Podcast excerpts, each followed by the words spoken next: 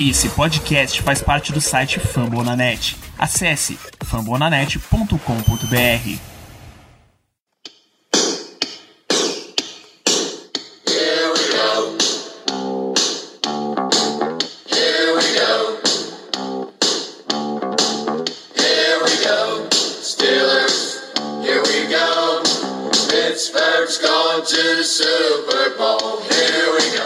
Muito bem, pessoal, estamos começando mais uma edição do Black Yellow Brasil Podcast. Este seu programa sobre o Pittsburgh Steelers para todo o Brasil, direto de fambonanet.com.br, iTunes, Spotify, Deezer ou de muitos lugares onde você pode ouvir. Eu sou Danilo Batista, seu host mais uma semana e vocês estão vendo aí que a gente vai falar de rivais, a gente vai falar da nossa divisão, o UFC Norte, quem é que vai manter o trono do Norte e para me ajudar nessa análise geopolítica aqui, eu tenho a presença de Ricardo Rezende. Muito boa noite, Ricardo. Boa noite, Danilo. Boa noite, cara amigo ouvinte. Uma satisfação estar aqui mais uma vez. Podemos falar um pouco a respeito dessa divisão tão querida, ano após ano, mais amor dentro dela. É isso, ela que vem sendo cotado, cotada mais recentemente aí como a, a Libertadores das divisões da NFL, porque é porrada pra todo lado, meu velho. Só falta o cachorro invadindo o campo. Muito bem, e é justamente para falar dessa nossa divisão, de como vêm os nossos rivais para esse ano, sobre a nossa ótica, Baltimore Ravens, Cincinnati Bengals, Cleveland Browns, que a gente vai fazer esse episódio, assim que a gente voltar rapidinho do bloco de recados, não saia daí. Recados rápidos para vocês. Lembrar que assim que acabam os jogos dos Steelers na pré-temporada, na temporada regular, esperamos que na pós-temporada, em playoffs também, a gente entra em live direto na twitch.tv blackyellowbr. De lá saem os nossos podcasts com as primeiras impressões sobre as partidas. Então já segue lá, não perca, não deixe de acompanhar. Você pode continuar curtindo tudo em podcast aqui em fambonanet.com.br ou na sua plataforma preferida, seja ela Spotify, Apple Podcasts, Deezer, Google Podcasts, Amazon Music, enfim, tem uma infinidade de lugares, de aplicativos, de plataformas onde você pode ouvir a gente. Não deixe de acompanhar as redes sociais, Twitter, Instagram e o Telegram, arroba BlackYellowBR, é a melhor forma de acompanhar os lançamentos, é a melhor forma de acompanhar as notícias sobre os Steelers, tem muita coisa rolando ainda em Pittsburgh, muita coisa para rolar ainda. Nessa semana, por exemplo, a gente já tem mais uma rodada de cortes. Os times têm que diminuir de 85 para 80 equipes. Então você vai saber quem serão os cinco que infelizmente deixarão a nossa equipe, que serão eliminados no paredão do Pittsburgh Steelers lá nas nossas redes sociais. Então, dados recados, fique com esse belíssimo programa, já dando todas as informações para você dar aquela secada maravilhosa. Ricardo, a AFC Norte, que para nossa felicidade tem como atual campeão Pittsburgh Steelers, todo ano ela vem como uma divisão muito difícil, todo ano ela vem como uma divisão física, muito física. E antes até da gente falar time por time, queria uma impressão geral tua, dá a impressão de que todas as equipes estão mais ou menos nos mesmos moldes, digo, defesas muito físicas, defesas que exercem muita pressão e ataques cujo jogo terrestre tende a ser mais prolífico do que o ataque aéreo? Você tocou no ponto chave do DNA da AFC, da AFC Norte. Desde sempre, e acredito que isso foi muito moldado na verdade por conta da rivalidade de Steelers e Ravens, na, que perdura desde 2007.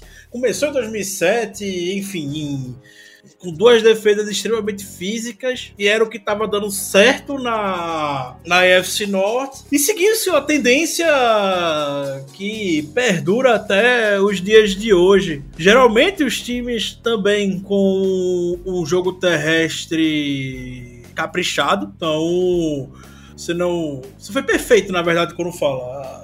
Quando a gente fala Libertadores da NFL, é de fato isso, é o DNA da FC Norte. Dificilmente você vê uma divisão tão física e com tantos confrontos, independente do momento que os times vivem, tão abertos, né? A gente olha o retrospecto dos jogos de divisão na AFC Norte, olhando o passado recente, temporada passada mesmo, aquele time, a gente não perdia pro Bengals há anos. E aquele time horroroso do Bengals da temporada passada, nem lembro quem é o cidadão que era o quarterback, venceu da gente no Monday Night Football. A gente já venceu com o Charlie Batch, o time do Ravens que eventualmente foi campeão do Super Bowl da mesma temporada. É enfim, são duelos sempre, sempre abertos. São times que se conhecem muito, muito bem. Principalmente os Steelers e Ravens, né? Que tem cargos técnicos que duram, que duram mais tempo. Mas a história, a gestão dos times e tudo mais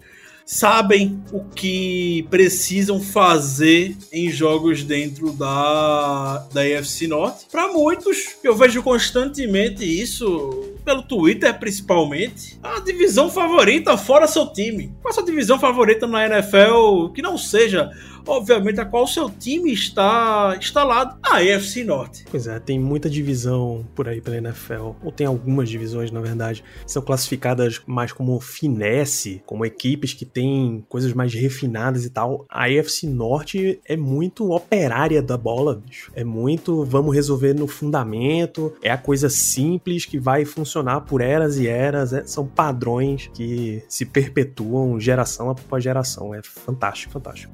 Bom, então é isso, tem todo esse perfil aí, sempre associado com a AFC Norte. Mas vamos começar a falar dos times que estão por lá efetivamente. A ordem que a gente vai comentar é a ordem que a gente vai enfrentar esse ano, o que na prática é a ordem reversa da, da posição deles. Então a gente começa por Cincinnati, Ricardo. Um time que agora eles não trocaram técnico, agora eles não devem trocar quarterback. É mais um ano aí sobre a gestão Zach Taylor e com um time comandado pelo Joe Burrow, mas é um time em franca reconstrução construção, ainda tem muitas peças saindo, muitas peças entrando, eles ainda estão estabelecendo muitos setores do elenco. Como é que você vê o Bengals para 2021? Eu fiquei um pouco preocupado, preocupado assim, né? Porque é um rival de divisão. É, preocupado talvez não seja a melhor palavra para poder empregar aqui, mas eu fiquei surpreso que o Bengals não reforçou a linha ofensiva no draft após Joe Burrow ter perdido a temporada, ficado machucado seriamente na temporada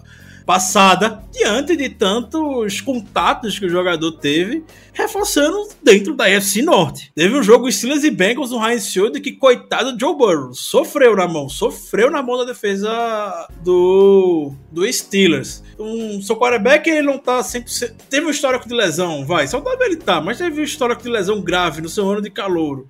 Tem um teto infinito, é um, um potencial gigantesco.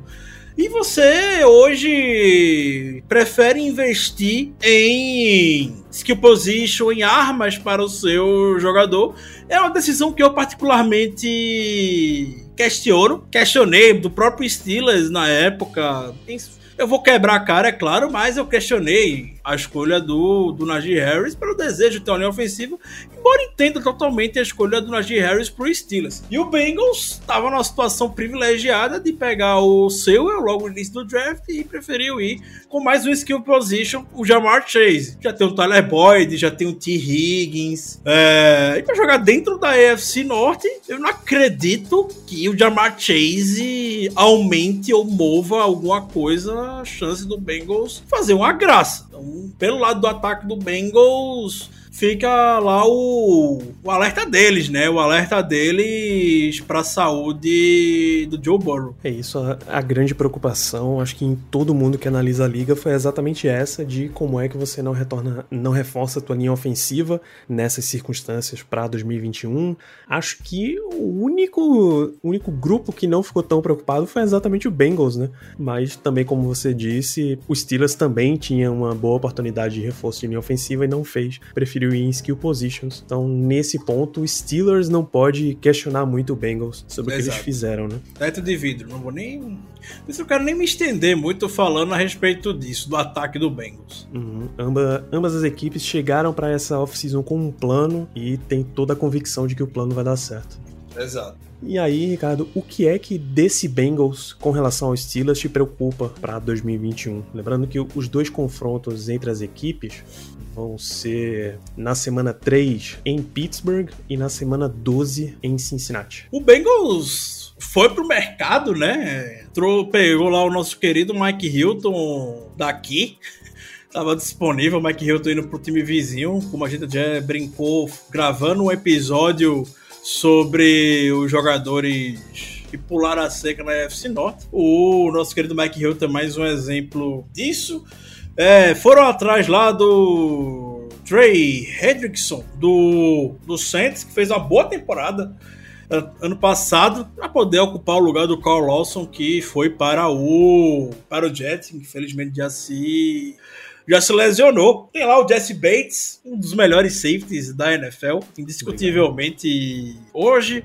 Perderam o William Jackson, né? William Jackson, bom jogador. Perderam o William Jackson na defesa, mas eu acredito que a defesa possa ser que dê um, um- pouco de liga. Dê uma liga para poder manter o Bengals competitivo na temporada. Eu ainda acredito que o Bengals vai ser, não vou falar saco de pancada, mas eu acredito que o Bengals vai ser o último colocado nessa temporada. Se o Bengals tiver uma temporada de seis vitórias, eu vou ficar extremamente surpreso. Ficar muito surpreso se o Bengals fizer isso, mas é um time que está em reconstrução, é, tem aí skill position sob contrato por mais do que três anos por aí, o, levando em consideração lá o Joe Mixon, o T. Higgins, o Tyler Boyd, o Jamar Chase, juntos tem mais três anos.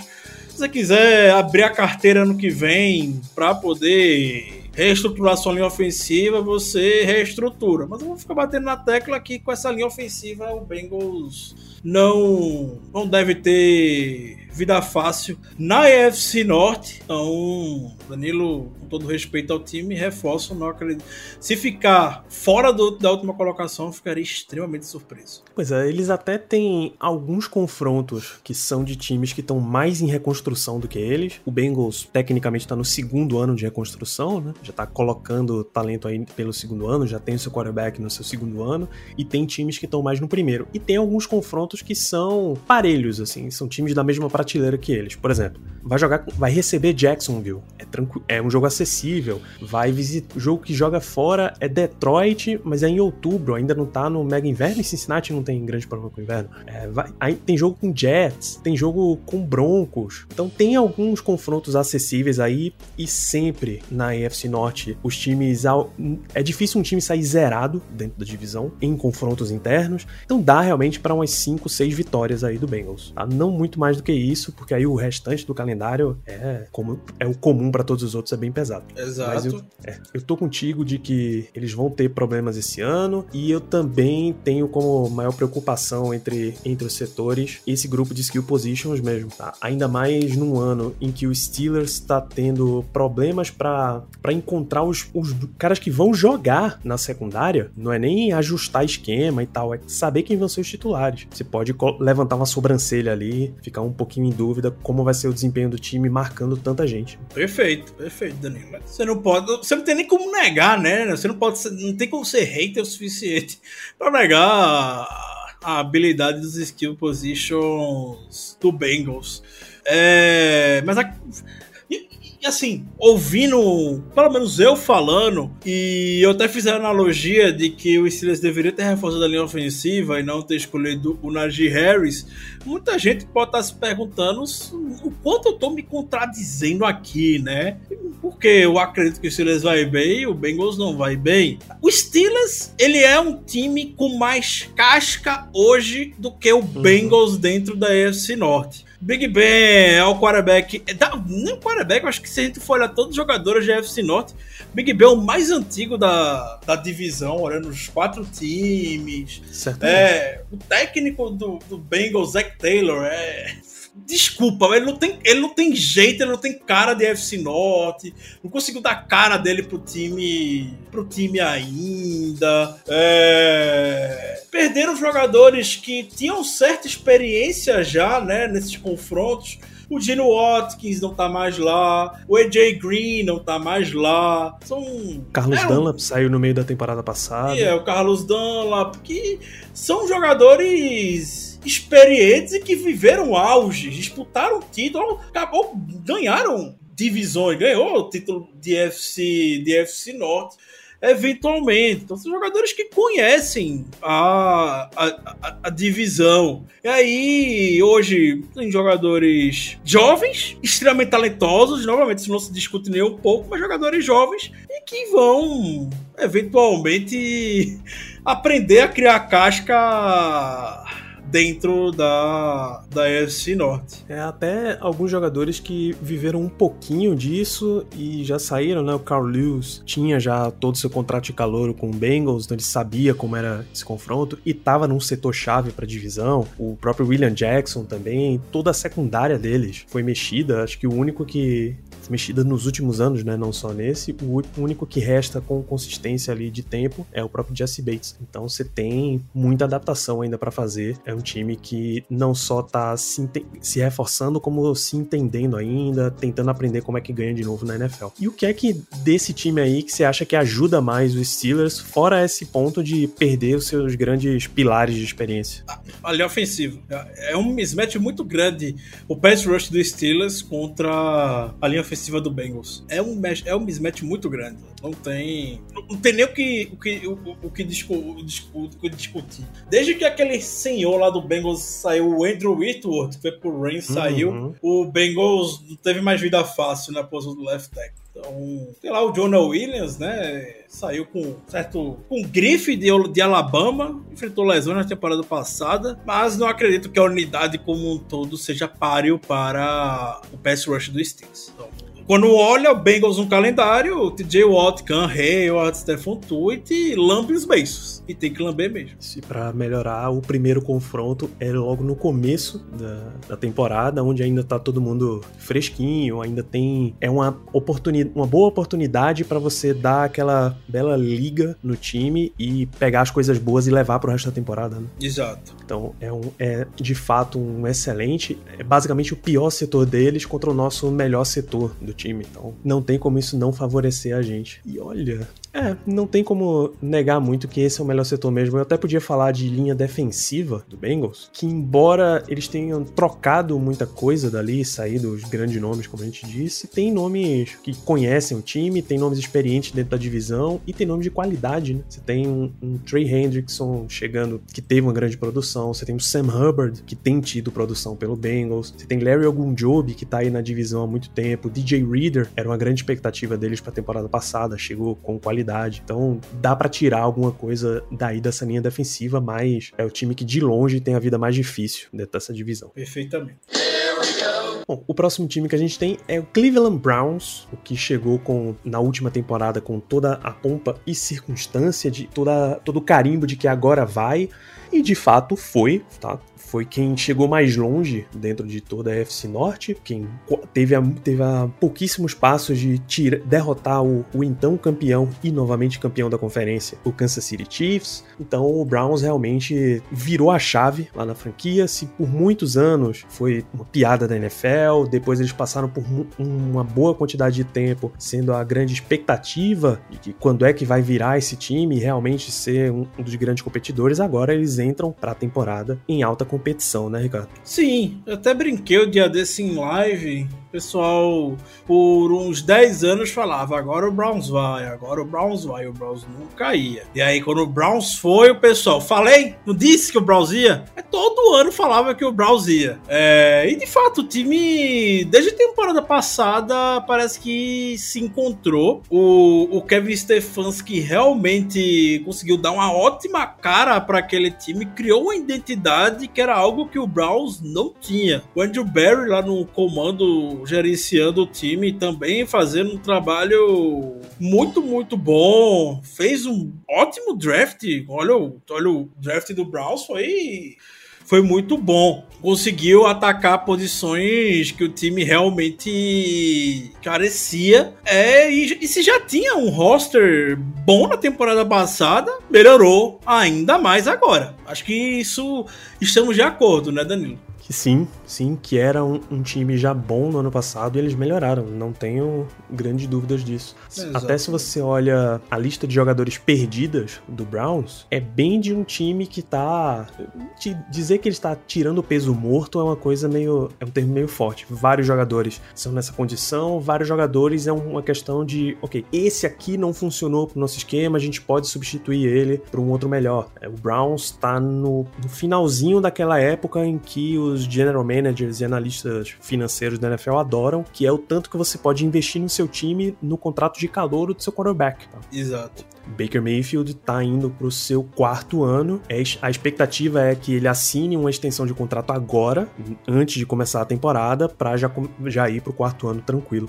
E aí ele jogaria o quarto ano, jogaria o quinto ano ainda sob contrato de calor e 2023 começa a, bater o dinheiro do novo contrato. Aí o time cla- provavelmente tem que diminuir um pouco o investimento porque você ocupa um pedaço um pouco maior do seu cap. Mas nem tanto, porque aí você conta também aumente o cap. Enfim, é, essa parte financeira a gente vai precisar se preocupar nos próximos anos, a gente espera. Então, eles estão com um elenco bem recheado em diversos setores. Linha ofensiva passaram anos investindo e agora ela deu resultado. Running backs não precisa, a gente não precisa mais comentar, já são realidade. Wide receivers também já são nomes que a liga inteira conhece, não só os caras que eles trouxeram de fora, mas os draftados e desenvolvidos. Tyrande também, linha defensiva, line, linebackers talvez seja o ponto fraco, a gente volta nisso depois, mas defensive backs também foi um extenso investimento. Então, dá a impressão de ser aquele time que parou de correr atrás do próprio rabo, parou de olhar só para dentro da divisão e ele já consegue dizer, ok, se nesse ano eu conseguir competir com o Chiefs, que é o Chiefs, e aí ele se vê na posição de que competir com o Chiefs, né? Então eu posso começar a investir como um time que vai que quer chegar no topo da conferência.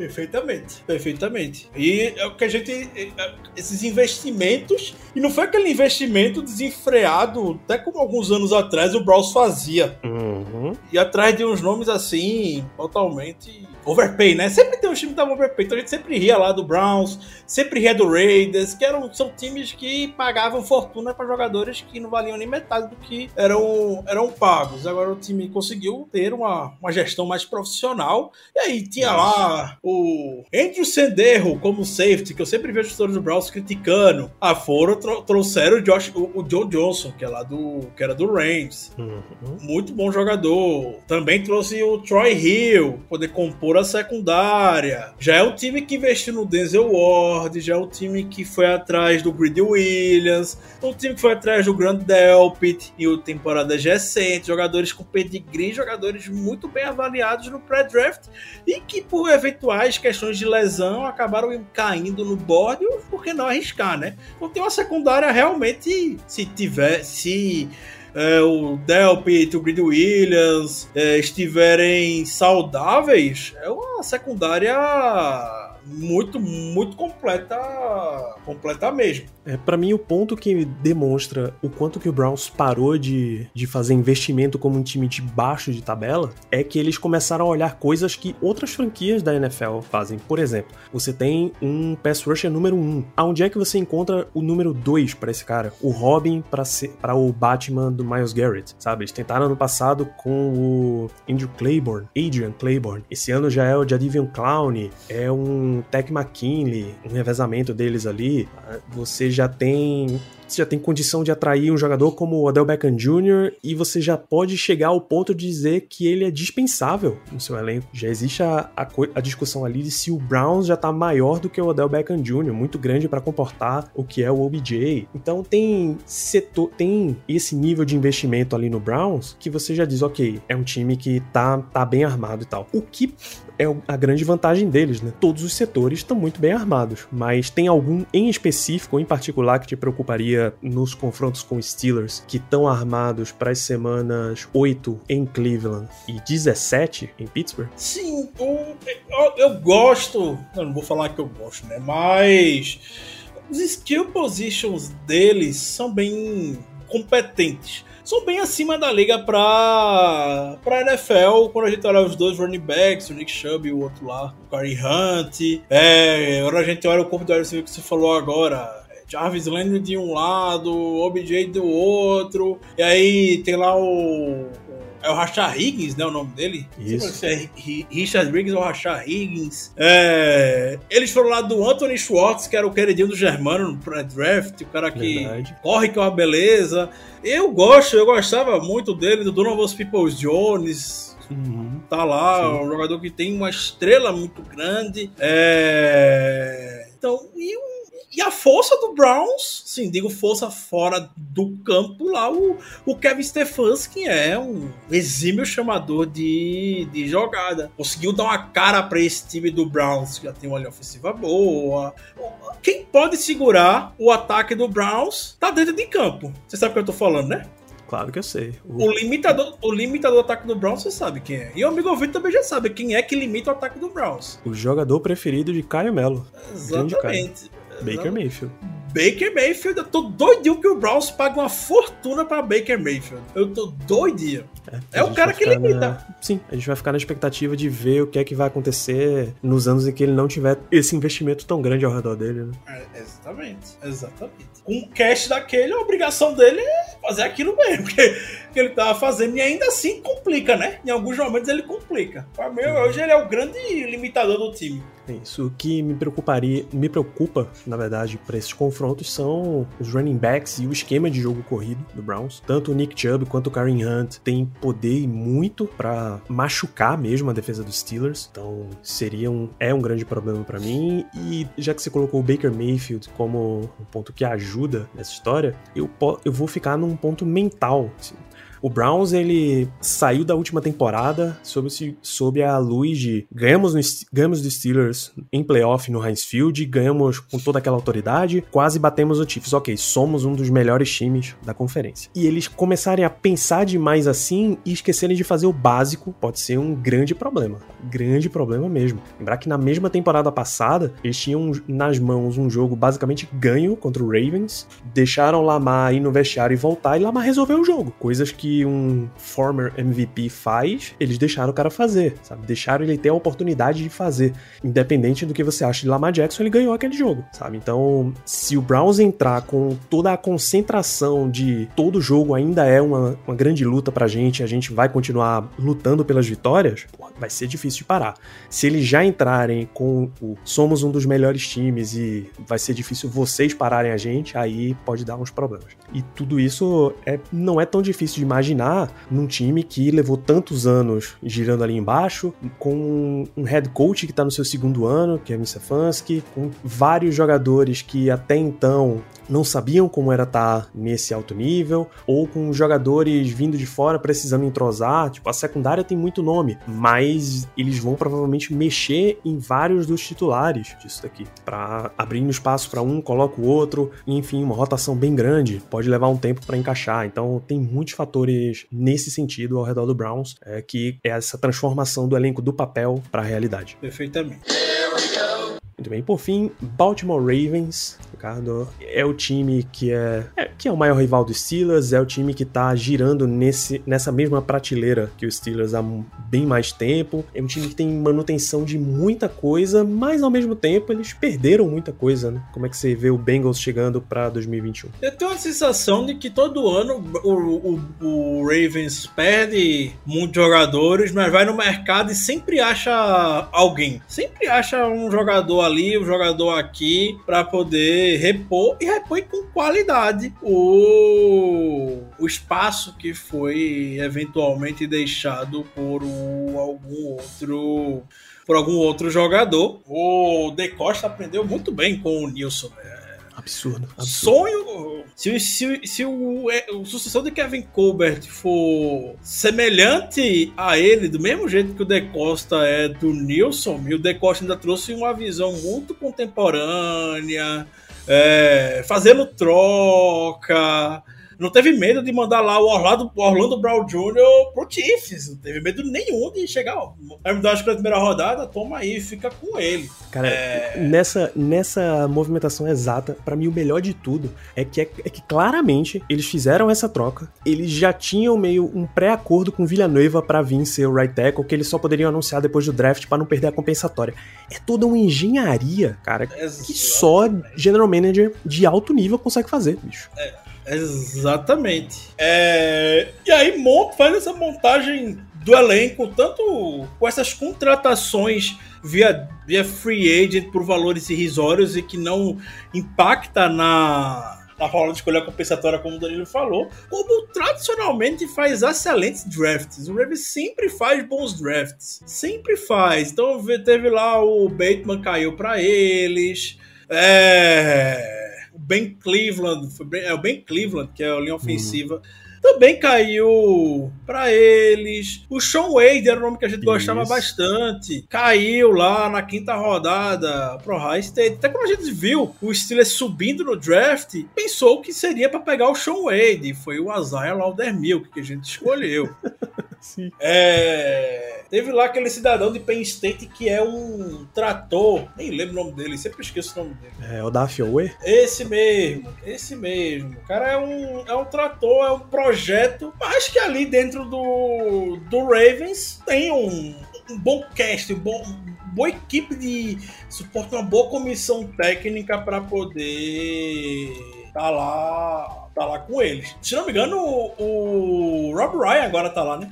Voltou pra lá, na verdade, né? Cara, eu acho que sim. Deixa eu até O confirmar aqui pra você. do- Sim. Técnico do Rex Ryan. linebacker. É, pronto. Rob Ryan, um nome extremamente experiente. Sempre tem um nome desse, assim, também experiente que na comissão técnica do Ravens. Pô, e lembrar um que o Ravens da época, acho que do Brian Billick, na época que eles ganharam o Super Bowl, montou, tipo, uns quatro, umas três ou quatro comissões técnicas aí pela NFL. Sim, perfeitamente. Incluindo o próprio Rex, irmão do Rob. né? Exato, perfeitamente. Até a olha a era John Harbaugh aqui, ele sempre teve bons técnicos. O, o próprio Terrell Austin, que hoje tá aqui no Steelers, passou já, faz título no Ravens. O Jim Caldwell já foi técnico de quarterbacks no Ravens. É...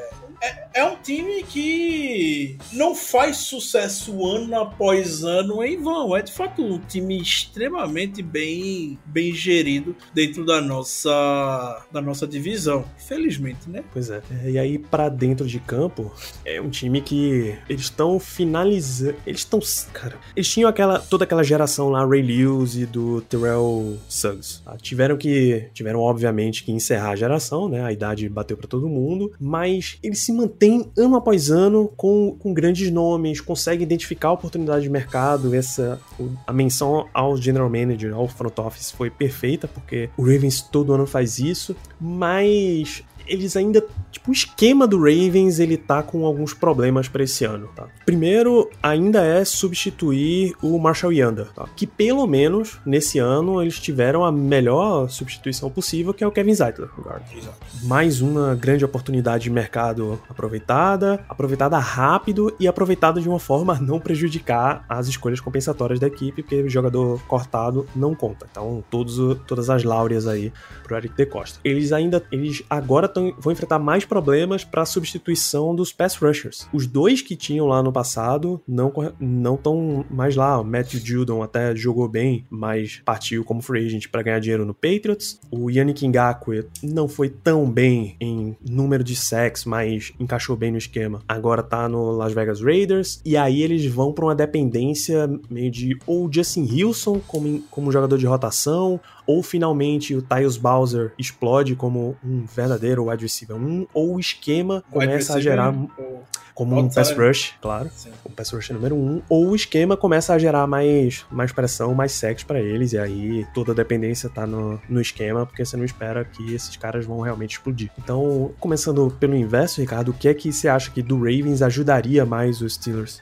Apesar, apesar de tudo, eu fico com a linha ofensiva do Ravens, que fora o Ronnie Staley, como você falou, o Marshall Yanda, desde que saiu, o Ravens sofre para poder achar um guard lá, tudo bem, teve o Kevin Zeitler agora, vamos ver como é que ele vai sair, né, o, pra você jogar no Ravens, você vai ter que correr, correr, correr muito, Kevin Zeitler tem esse fôlego, porque eu sei que o Villanueva não tem, o Villanueva de right tackle vai ser uma tragédia lá. Eu Embora ele ache que esteja num esquema melhor pra ele, né? É, de onde ele tá tirando isso. Ele até brincou dia desse que eu não tô acostumado a ver um tackle chegando no segundo nível bloqueando pra corrida porque tinha uma Villaneva que é um cone. Aqui era um cone. Podia proteger bem o Big Ben e tudo mais, mas não conte com ele pra jogo terrestre porque ele não corria. O Villaneva não corria. É, e vai estar num ataque extremamente feliz correndo pelo chão.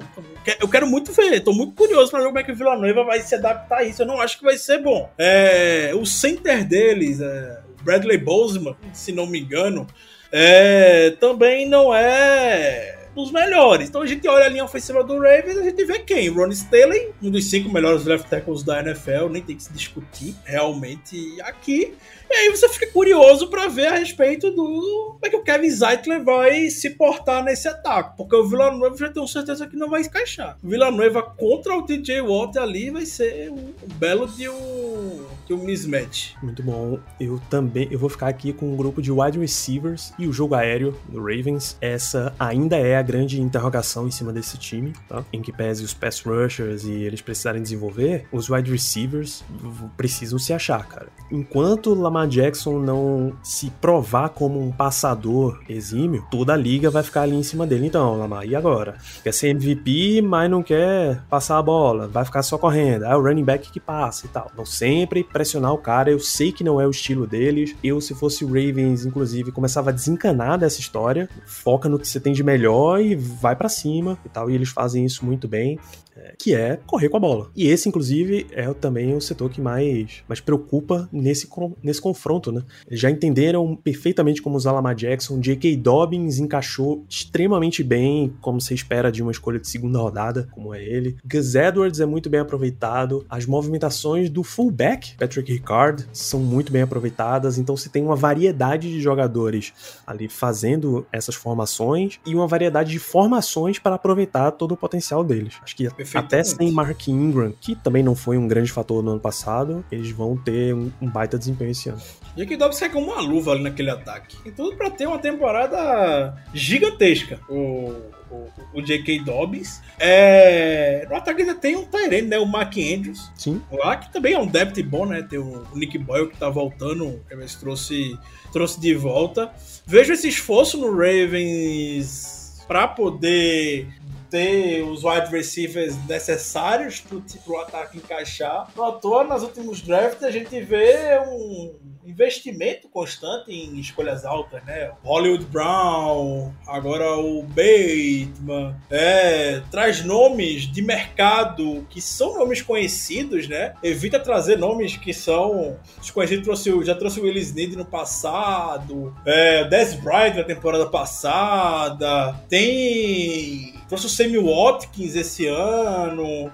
É, então eu vejo o, o, esforço da equipe em reforçar nesse sentido o, o, Lamar Jackson e espero que não dê liga esse ano, mas, mas é, eu sou eu não vou falar que eu sou fã do Lamar Jackson, mas eu gosto eu gosto de ver o, o, Lamar Jackson. Eu não entro fora em jogos do Steelers, eu não entro muito nessa onda aí do Lamar Jackson não saber passar a bola e tudo mais. É, acredito que ele consiga passar bem o suficiente para poder ser quarterback titular na NFL, caso ele só dependa disso. Esquece o Lamar Jackson correndo. Acho que o Lamar Jackson só passando a bola seria titular eventualmente na NFL. É... Eu fico um pouco preocupado com, o... com esse, esse suporte de jogo de, de, de skill position que em algum momento vai dar liga. Mas se é agora, não sei, tem grande chance de ser agora mesmo. Que, que dê. Pra mim, eu nem falo muito do coordenador ofensivo deles, mas o, John Harbaugh é um dos grandes técnicos da NFL e que o John Harbaugh consegue sempre adequar muito bem os seus jogadores para poder cumprir com papéis onde eles são melhores. O técnico é nada mais do que isso, né? Um grande facilitador e ele gosta de facilitar muito a vida dos seus jogadores. É, então não ficaria assim, perdão, discordar de vocês, ficar não tão preocupado com o skill position deles. Podemos discordar tranquilamente. É, tem um outro setor só, um outro jogador, na verdade, que eu acho que favorece aqui os Steelers, que por incrível que pareça é Patrick Quinn. Eu vejo avaliações vindas de torcedores e analistas do Ravens, que ele, ele faz, ele tem físico, ele tem explosão para conseguir fazer coberturas muito boas, tal, mas ele ainda não tem a, acho que o, o termo correto dentro da divisão é a malícia para saber exatamente quando é que ele é realmente necessário na jogada ou quando ele tá sendo explorado para abrir espaços, sabe? Tem os adversários ainda conseguem fazer muitas jogadas em que eles fazem o, o Queen morder, ele vai para um outro lugar completamente fora do jogo e o lance se desenvolve sem que ele sem precisar passar por ele. Então é nesse sentido aí. Ah, pô, tem um tem um jogador do Ravens que é clássico de acabar com os Steelers toda vez que tem oportunidade. Justin Tucker, né?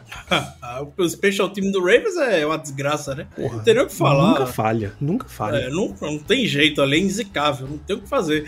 Quando você pensa que ele vai errar, ele acerta. Uhum é o tipo de, de caso de não deixa nas mãos dele, é o nível de equipe. Se por muitos anos na NFL você podia contar que o Patriots ia conseguir trocar ou pegar uma compensatória pelo reserva do Tom Brady, o Ravens tem conseguido recuperar picks com reservas do Justin Tucker, cara. Você, você, há de você há de lembrar aquele Panther barra kicker estrangeiro que eles venderam lá pro Vikings? Só porque o cara era o que? Norueguês? Aí o Vikings era cresceu um o olho. Assim. Norueguês, aí o Vikings não, é de casa, já é de casa. Esse cara tem que estar tá aqui pra fazer um marketing. Vamos dar uma, uma quinta rodada por esse cara. Pois é, então tem, temos que citar Exato. e dar todas as láureas para Justin Tucker também. De outra parte também, eu pensei, quando você falou, Danilo, tem um jogador que sempre acaba com os Steelers. Eu não pensei que você ia falar do Justin Tucker. Você achou que eu ia falar do Marlon Humphrey? Não. Porque a dupla Marlon Humphrey e Marcus Peters é certamente a melhor dupla de corners da divisão. Né? Não só da divisão. Se quiser ampliar pra NFL, tá muito bem na disputa. Se quiser ampliar lá pro níquel deles, o Tevo Young também pode. Tevo também, Young, também. Se Tevo Young se mantiver saudável, né? Coitado do Tevo Young nunca fica saudável, mas é muito bom jogador. É. É, é, é, uma parada dura. É um, é um trio de cornerbacks que se compara com o Steelers 2020, né? Puxando no lado pro nosso lado, se compara com o Joe Hayes, Steven Nelson e Mike Hilton. Por que não? Mas o jogador que eu ia, que eu ia falar é o Calais Campbell. Olha só, verdade. Calais Campbell. E assim, quando a gente, ó, a gente enfrentou o Calais Campbell com jogadores, pro, pra ser justo, né? Já que eu falei tanto do Bengals ali ofensiva do Bengals, o Calais Campbell tava acostumado a encarar o Marquis Pounce lá na frente dele. Tinha o De Castro, tinha o Raymond Foster, que falava um monte de besteira no ouvido dele. O Pounce, meu Deus do céu Posso acho que no final da tempo, no final da carreira ganhava mais no, na palavra, mais no trash talk do que tecnicamente dentro de campo mesmo. Trava na cabeça dos caras como ninguém. Agora a gente tem o Rook, né? Que ele pode ser o badass que for, o estilo que for, a pinta que for, mas não, ainda não deixa de ser um Rook ali. Um Rook no Candy Green. Então, você tem o Calais Campbell contra o Candy Green é algo que plenamente nos desfavorece. E eu, eu, nem vou falar do Brandon Williams, que o Brandon Williams já deixou de dar susto há algumas temporadas. Porém, de, quando você pega a unidade ali na linha defensiva com o Calais Campbell, com o Derek Wolf e com o Brandon Williams, é realmente uma das potências do Ravens. Né? Exato, perfeitamente. É, é, a gente vai ter, ter ali o Trey Turner e o Kevin Dodson junto do, do Kendrick Green para dar o eventual, o eventual apoio. Mas o Calais Campbell é muito experiente, muito rodado pela, pela liga e obviamente sabe como entrar na mente de de um calouro. Uhum. É um matchup pra gente ficar um pouco preocupado eventualmente no confronto, claro. Né? Bom, Ricardo, passamos pelo, por todos os times aqui da divisão. Claro que o Steelers a gente já faz uma microanálise aí de tudo que acontece. A gente não precisa aí falar sobre esse time, né? É, como considerações finais para você, eu queria razoavelmente um palpite de classificação aí da AFC Norte. É pra ser clubista ou não é pra ser clubista?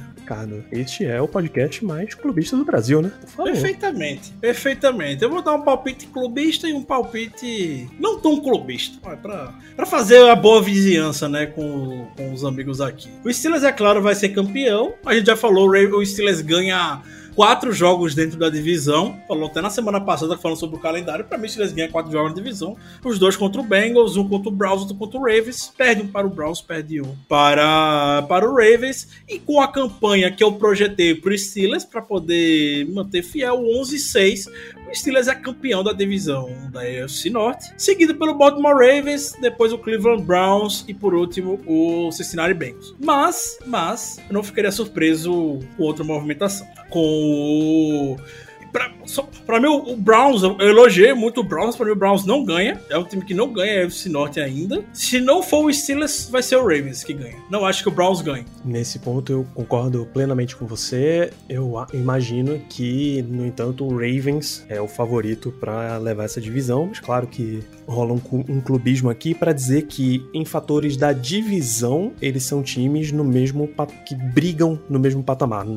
O Ravens e o Browns eu vejo hoje com elencos e com estrutura melhor do que os Steelers. De fato, sim, concordo. Mas eu acho que para brigar pela divisão, os três estão no mesmo patamar. Concordo. Nos confrontos internos e tal, tá, eu consigo ver isso bem parelho, porque sempre foi parelho, cara. O Steelers perdeu pro Bengals no ano passado. Eu mencionei o jogo que tava muito igual. Você disse mais cedo, o jogo que o Steelers ganhou com Charlie Batch lá, sabe? Então tem sempre esse fator aí de rivalidade dentro da divisão, eu acho que os times vão brigar forte uns com os outros. E lembrando sempre que toda análise de nível de time e tal a gente faz com todo mundo saudável, porque não dá para prever é. quem é que vai se lesionar. Perfeitamente. E aí, com, os times tendo agora 17 jogos, e mais uma vaga de playoff desde a temporada passada, pode se acostumar que falo pela, falando com tranquilidade pela AFC, pela dentro da UFC Norte, Ravens, Steelers e Browns podem engatar uma série aí de uns dois, três anos consecutivos, talvez,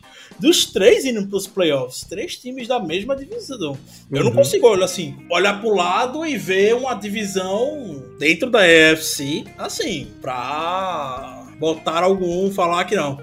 A AFC Sul vai levar três times. Não vai. Não. A AFC Leste vai levar três times. Não vai. A FC Oeste vai levar três times. Não vai. Pois é. A FC Norte vai. Vai levar três times. Sim, tem três, três times de nível, é, salvo grandes mudanças que, que, a gente não estaria antecipando. Sim, sim, hoje a grande favorita é a FC Norte mesmo. Então é isso. A gente fecha por aqui esse programa. Continuaremos ainda nesse finalzinho de pré-temporada analisando o que está acontecendo com os Steelers. Não esquece de que a gente entra ao vivo assim que os jogos terminam. E não esquece que continuaremos aqui em podcast direto para você. Nos vemos no próximo episódio, nos vemos nas próximas lives. Um grande abraço para todos vocês e até lá.